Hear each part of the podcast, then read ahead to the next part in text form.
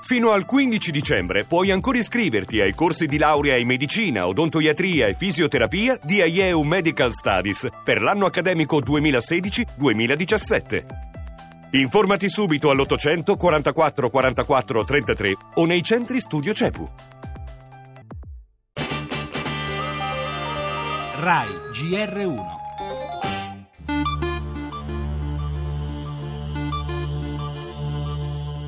Il no ha vinto in modo straordinariamente netto e allora mi assumo tutte le responsabilità della sconfitta. Volevo cancellare le troppe poltrone della politica italiana, il Senato, le province, il CNEL. Non ce l'ho fatta e allora la poltrona che salta è la mia. Siamo estremamente contenti e soddisfatti, ma non ha vinto soltanto il Movimento 5 Stelle, è stata una battaglia chiaramente della maggior parte dei cittadini italiani che hanno rigettato delle riforme costituzionali che privavano il popolo italiano dell'ennesimo diritto. Noi non faremo i portatori d'acqua per nessuno, quindi necessariamente il Parlamento dovrà legiferare, fare una nuova legge elettorale, magari aspettando gennaio la sentenza della Corte Costituzionale sull'Italicum. Vedremo di ricostruire sulle macerie, chiunque venga dopo di lui avrà una missione non facile. Diciamo a chiunque si vorrà alleare con la Lega, che ovviamente non sono accettabili inciuci o governicchi tecnici, siamo pronti ad andare a votare il prima possibile con qualunque legge elettorale possibile. Viene respinta anche un'idea arrogante di mutamento della Costituzione a colpi di maggioranza e anche ovviamente vi è un dato politico su Renzi perché Renzi alla fine ha personalizzato fino all'inverosimile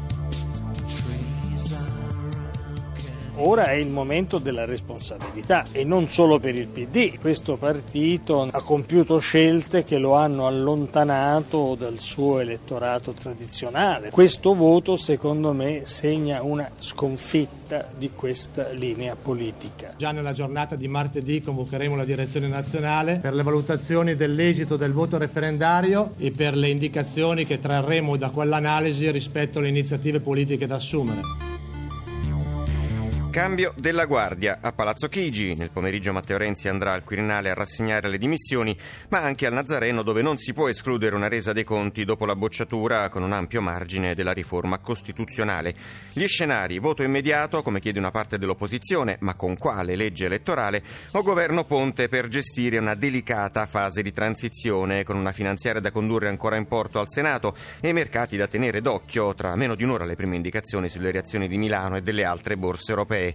La prospettiva è di una perenne campagna elettorale dopo il lungo e aspro confronto che ha preceduto questa consultazione. Nebbie da diradare, unico faro il presidente Mattarella atteso da un compito tutt'altro che semplice. Le altre notizie, elezioni in Austria, perde l'ultradestra, il verde Van der Bellen è il nuovo presidente. In Francia poi oggi Valls ufficializzerà la sua candidatura alle primarie socialiste in vista della corsa all'Eliseo.